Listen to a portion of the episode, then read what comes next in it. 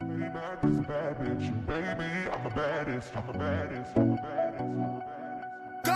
I'm out here looking like revenge, feeling like a 10, the best I ever been. And yeah, I know how bad it must hurt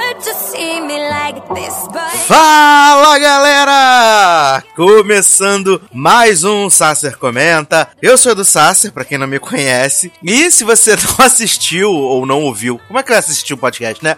Se você não ouviu ali o nosso programa piloto, esse é o espaço que eu separei pra poder comentar algumas coisas que eu vi na TV aberta, na TV fechada, no cinema, nas streamings da vida. É, hoje eu tô aqui pra poder falar de dois temas bacanas, ou não, porque não foram tão legais quanto eu pensava. Uh, eu já sabia que não ia ser legal, mas o outro, né, também. Essa é a verdade. Hoje eu tô aqui pra falar de Transformers 5, né? Transformers O Último Cavaleiro. E também vou falar sobre a nova série da Netflix, Friends from College. Será que vale a pena? Será que não vale a pena? Perda de tempo? Então vamos começar com Transformers, o último cavaleiro. É, o Transformers 5, quinto filme dessa franquia aí, capitaneada pelo Michael Bay. É. Eu já não tinha curtido muito o, o, trailer, até porque eu tenho um problema com Transformers, né? Eu assisti o primeiro, acho legalzinho, o segundo acho bacana, o terceiro acho um enfado tremendo. Eu lembro que quando eu tava no cinema, o filme tinha quase três horas e ele não acabava nunca, nunca, nunca, nunca, nunca. E eu só queria morrer o tempo todo que eu estava ali na sala, né? Depois eles fizeram o reboot criativo, tiraram o menino Shia LaBeouf, contrataram o Mark Wahlberg, fizeram o Transformers Era da Extinção, que fez um monte de dinheiro na China, mas também não é bom. É ruim também, né? E chegamos aí a esse quarto agora, né? Tivemos o quarto filme e agora chegamos ao quinto filme com a volta do Mark Wahlberg e Michael Bay novamente na direção, então a gente não podia esperar muita coisa. E esse filme, é, ele, ele, ele tem um prólogo bem interessante, aonde a gente vê ali o Rei Arthur enfrentando os Vikings, a gente vê o Merlin, que é interpretado pelo Sully Touch, e a gente descobre que na verdade não existia magia, que o que existiam eram os Autobots que já estavam na Terra naquela época e ele empresta um cajado mágico, que na verdade não é mágico, né? É automático, né? Tem coisa a ver com como é que eu posso dizer?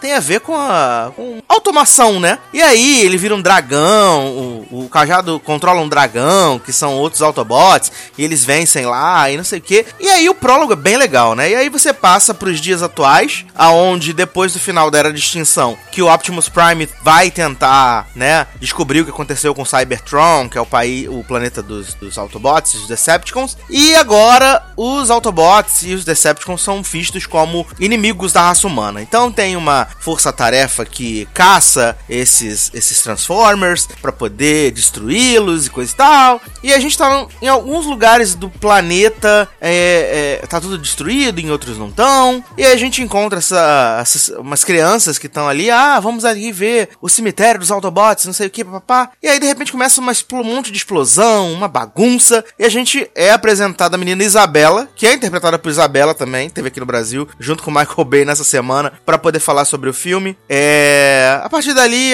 série de coisas acontecem. Ela encontra com o Cade Yeager, que é o personagem do Mark Wahlberg, que agora ele é considerado um fugitivo da polícia, né? Fugitivo é contra os Estados Unidos, contra tudo. E ele mantém todos os Transformers amigos do, do Optimus Prime ali em segurança e coisa e tal. Enquanto isso, o Optimus Prime tá indo pro Cybertron e ele é enfeitiçado. E o grande plano é que precisa se recuperar esse cajado que foi emprestado na época do Rei Arthur para que eles possam, né, é, sugar a energia do planeta Terra para que Cybertron volte a existir, mas na verdade tudo é um plano maligno que tem a ajuda ali do, do Decepticon vilão, que agora me fugiu o nome, Megatron, né, o Megatron tá ali trabalhando, aí aparece o personagem do Josh Duhamel, que tava esquecido no churrasco dele, de Transformers 2, né, ou Transformers 3, não me recordo, e eles vão ali e começa uma série de plots sem pé nem cabeça, explosão, um monte de tiro, umas cenas até bem, bem dirigidas, porque o Michael Bay sabe fazer explosão, mas o, o, o, o, a, a, a trama em si, ela é tão profunda quanto um pires. Ela não, não, não se sustenta. É um fiapo de história que não faz o menor sentido, né? Porque a gente tem a, a, a mina da vez, né? Que o, Michael Bay ele tem, ele tem uma, um sério, uma séria obsessão com a Megan Fox, que ele acabou arrumando uma, uma atriz que é, tipo, idêntica a Megan Fox, que é a Laura Haddock. Ela interpreta ali a parceira do. A Vivian, que é a parceira do, do Mark Wahlberg. Ela é uma, uma, uma, uma professora de artes, de filosofia, coisa e tal, que não acredita muito, né, nas coisas que eles dizem ser mágicas. E acaba que ela é, tem que. Ela é representante, descendente do Merlin, então só ela pode pegar o cajado e ela precisa ajudar o Cade Yeager, né? E o Anthony Hopkins está ali canastrão toda a vida, fazendo a, pagando a reforma do banheiro. Porque pra ele tá numa merda dessa, ele tinha que estar tá pagando uma reforma no banheiro. Só, só isso explica. Tá? Você fala, mas ele tá em Westworld. Westworld pelo menos é legal, tem uma história bacana. Aqui a história é pífia. O desenvolvimento é pífio. O Michael Bay e o roteiro do Akiva Goldman, se eu não me engano, tenta fazer uma série de forçações de barra para que você se importe com aqueles personagens, mas você não se importa com eles em nenhum, em nenhum momento. Então tem muito tiro, tem muita explosão e coisas que o Michael Bay sabe fazer direito. 3D e nada, é a mesma coisa, né? Assistir uma sala IMAX 3D com som legal, com imagem legal, mas 3D inexistente. Não precisa gastar seu dinheiro, não precisa assistir com 3D, né? E o melhor ou pior é que eles ainda deixam um gancho, né, pro sexto filme, na cena que é logo após os, os títulos, não chega nem a ser pós-créditos, é pós o título do filme mesmo, né? É, eu não quero nem dizer que o Mark Wahlberg, né, ele se torna o tal último cavaleiro, né? Ele é o descend... ele é escolhido pelo, pela uma medalha que tem, né, vida, porque tudo que tem relacionado com os Transformers, com os Autobots, tem vida, né? E aí seleciona ele para ser o último cavaleiro, como se fosse o Rei Arthur. Tem uma cena que é maravilhosa, que ele está lutando lá, né? O Optimus Prime voltou depois de deixar de ser enfeitiçado. Eles estão lutando lá e surge uma espada na mão dele do nada. E a espada desaparece do nada, né? Isso é apenas um detalhe, porque tem uma participação do John Turturro, que teve nos primeiros filmes da franquia, que também é do nada, sem pé nem cabeça. É... Além disso, eles, né, tentam dar uma explicação pro personagem do, do Shia. Ele aparece na árvore genealógica da, da Vivian, né, que é descendente do Marilyn, que supostamente eles seriam parentes e que o Sam, né, o personagem do Shia LaBeouf, estaria morto. E, assim, é uma confusão não faz o menor sentido. O filme tem 2 horas e 29 minutos, mas parece que não acaba nunca. Parece. Eu tava ficando impaciente na sala do cinema, porque é uma sucessão de clímax e cenas de porradaria e de briga, de explosão, que não acaba nunca e cansa o espectador. Cansa muito o espectador. Então, assim, se você tiver com muito tempo e muito dinheiro, assista Transformers 5. Se não, não vale a pena perder o seu tempo e o seu dinheiro, porque é muito, muito fraco. É bem ruim, tá? Bem, bem ruim. Se eu tivesse que dar uma nota de 1 a 5 para Transformers, eu daria 1,5, né? Pelo fato de ser uma produção é, bem feita, foi filmada com câmeras IMAX, né? tem o seu valor de produção, mas como história é muito rasa, não tem nenhuma profundidade, não desenvolve os personagens bem, você não consegue se importar com nenhum deles e muito menos. A trama não é clara. A trama não é clara. A trama poderia ser rasa, mas ter um pouco de clareza e não tem isso. Então, assim, passem bem longe de Transformers, o último cavaleiro. Mas mudando de uma coisa ruim para outra, eu vou falar agora de Friends from College, que é a nova série da Netflix que chegou ao catálogo nessa sexta-feira, dia 14. E eu tinha visto o trailer, não tinha achado nada bacana, não tinha achado interessante, tinha achado, né? Mas a gente sempre dá ali uma oportunidade. E acabou que eu assisti os oito episódios já da série, são episódios de 30 minutos e são só oito episódios. A série é protagonizada, protagonizada pela Colby Smulders, né? Quem não lembra da, da Maria Hill, essa maravilhosa. Também temos o Keegan Michael Kay, né? Que fazia aquele é, Kay and Peele lá do Comedy Central, que era um programa de sketches, coisa e tal.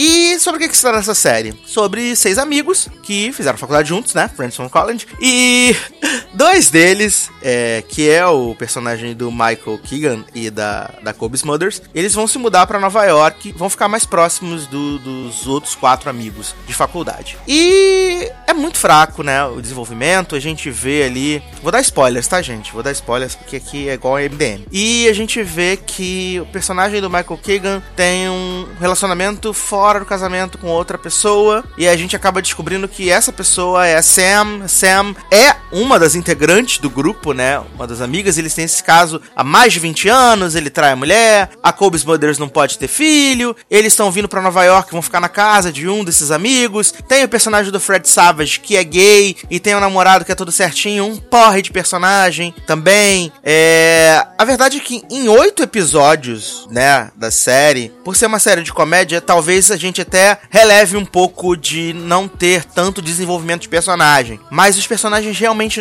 não evoluem absolutamente nada do ponto A ao ponto B, né? A série deixa é, um gancho para a segunda temporada, que eu acho que não vai ter, porque eu acho bem ruim. É, e acaba explorando essas amizades, né? Eles são pessoas extremamente é, egoístas, todos eles são bem egoístas, são, pensam bastante no seu próprio umbigo, são mentirosos. Tem, acho que, dois episódios que são legais, legaisinhos assim, são melhores do que os outros, que é o episódio que eles fazem, né, no uma festa naqueles ônibus de festa, né, Bus Party, e também a season finale. São os melhores episódios da série. E a série é bem, bem, bem ruinzinha. A Netflix tem errado bastante, né? Errou com Gypsy na semana passada, retrasada, que é um sonífero maravilhoso. E agora também errou bastante com o Friends from College, sabe? Aí você fala, mas você assistiu todos os episódios? Falei, assisti, gente. Tá assistindo aqui, fazendo a comida, fazendo um negócio, né? Fazendo. olhando o celular. Porque é fraca. É fraca, sério. O texto é fraco. As piadas não são boas, né? Não são, não são boas. É. Ah, tem um humor diferente. Não. Tem séries que tem um humor mais rebuscado, um humor mais inteligente, tipo VIP. Tem umas séries que tem um humor mais bagaceira, tem um humor nonsense igual do Wet Hot, uh, uh, Wet Hot American Summer, né? Que é um humor nonsense. Mas aqui não é nem um humor nonsense. Tem umas piadas um pouco mais ácidas, mas é é ruim. Tem a participação do Seth Rogen, que eu odeio o Seth Rogen, mas até que ele tá legalzinho nessa. Né, na, na, participação que ele faz, que é um episódio, um episódio que tem um casamento de um outro casal de amigos que não tá envolvido com o casal principal. E assim, recomendação é: passa longe de Friends from College, né? Espera a próxima estreia da Netflix aí, que eu acho que vai ser Ozark, né? Que vem aí, é um drama, parece ser um negocinho um pouco melhor.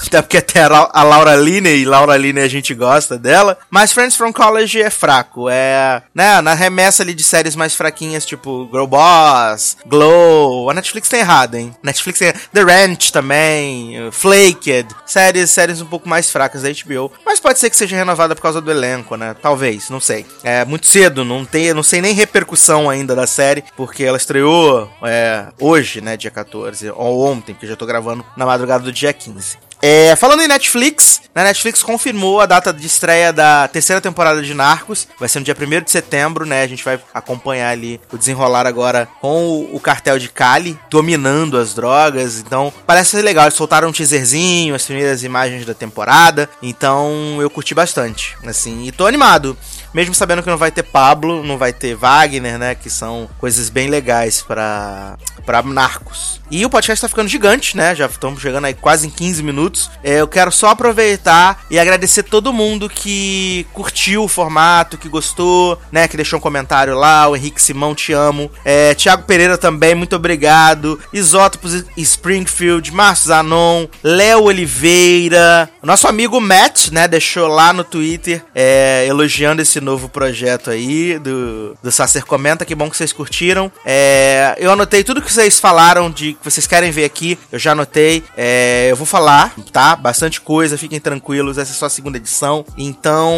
é, aproveitem. Sigam as nossas redes sociais, né? Todos os lugares nós somos logado com dois Gs. E Instagram, Twitter, Facebook, né? No YouTube também a gente tá lá. Só procurar. É, assine o nosso padrim, padrim.com.br barra logado, né? Participe com a cotinha. Falta pouquíssimo pra gente poder ter um podcast por semana, né? Dos nossos, dos nossos programas é, da grade regular. Logado Cash, Drops Logado, Hitlist. Vai ter um Hitlist por mês, se a gente atingir essa meta, então tá bem pertinho.